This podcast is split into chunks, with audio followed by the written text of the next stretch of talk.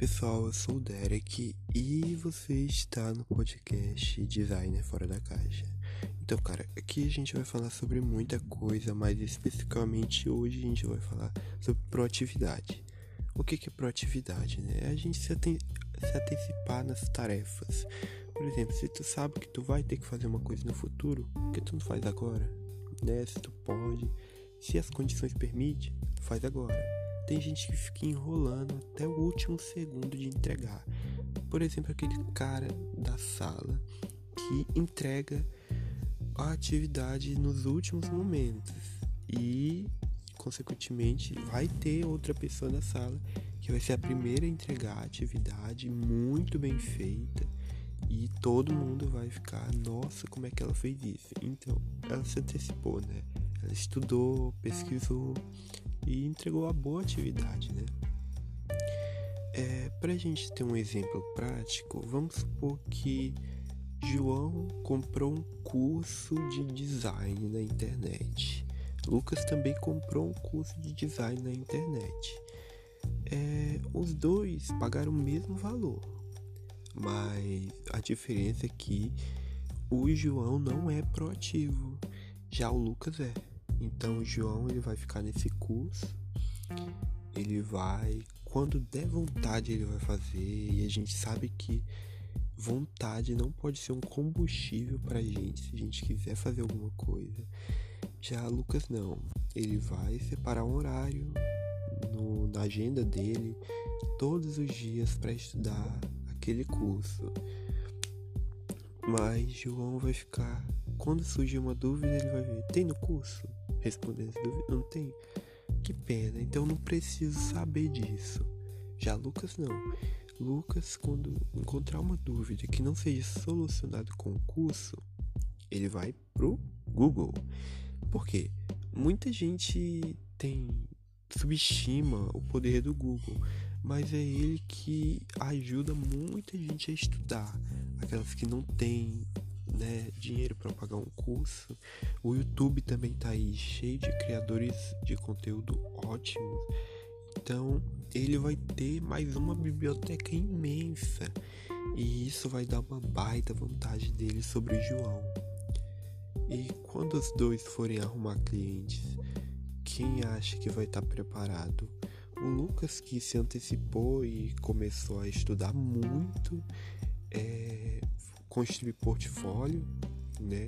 Ou João, que além de quase não estudar o curso, também não construiu um portfólio porque acha que não ia trabalhar de graça, só ia fazer um serviço quando fosse pago, para não perder tempo. Quem é que vai conseguir alguma coisa? O Lucas, né? Então, é, é muito importante desenvolver proatividade porque isso não é só pra gente, é pros outros também. Para as pessoas que vão estar nos contratando, é, para os nossos amigos, né? Pra gente não ser aquela pessoa que empata a vida dos outros. Então, e principalmente se tu tá sendo pago para fazer alguma coisa, né? Imagine se tu deixa de fazer alguma coisa bem feita e se impacta no resultado do cliente. Então, né? Isso é bem perigoso. E quanto mais a gente ser proativo, mais isso vai ajudar na nossa carreira e nos nossos trabalhos, porque a gente não vai fazer só o mínimo, a gente vai fazer o nosso melhor. Aqui a gente tá falando de fazer melhor que projetos de grandes estúdios do Behance, que a gente vê lá, mas aqueles projetos são feitos por 28 pessoas né? E a gente quer chegar naquele nível. Não, a gente não vai chegar. Talvez chegue, mas não. É, a gente tem que fazer o nosso melhor, né? Isso a gente consegue fazer. Mas tem gente que faz o mínimo. É, coloca. Nossa. Vocês ouviram esse trovão? Então, né? Tá dizendo que eu tô certo. Então.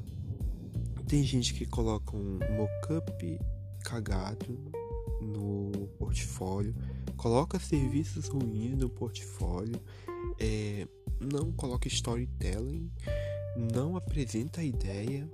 Quando vai entregar um trabalho para o cliente, só joga no e-mail do cliente é, o trabalho com os arquivos, tudo numa pasta só mal organizada. É, quando vai fazer o portfólio também, coloca imagem em qualidade ruim. Se não gostou do projeto, ele não vai tentar refazer e por aí vai. Isso vira uma bola de neve, porque a pessoa não desenvolve essa qualidade tão importante se ela quer ser um freelance e ela não tem proatividade, meu amigo, tu vai passar fome, né? Porque até uma pessoa CLT tem que ter proatividade, é assim que ela vai conseguir um aumento, que vai conseguir subir na empresa.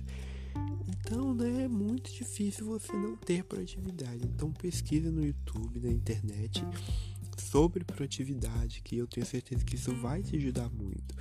É, se você gostou desse episódio, vai no Instagram, no meu direct e fala o que tu achou.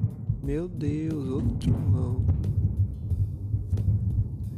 É, galera, eu tô certo.